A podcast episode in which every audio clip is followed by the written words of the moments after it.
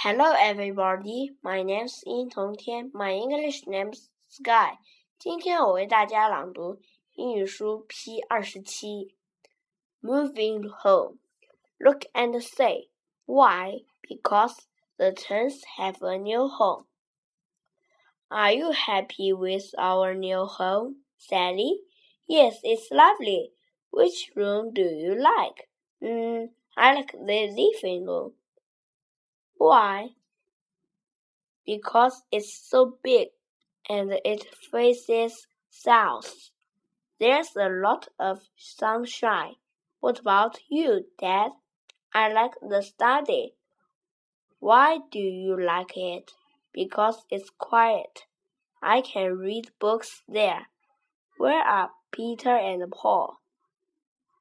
They are in the garden. They like our new home too. I know why. Why? Because they can play in the garden all day.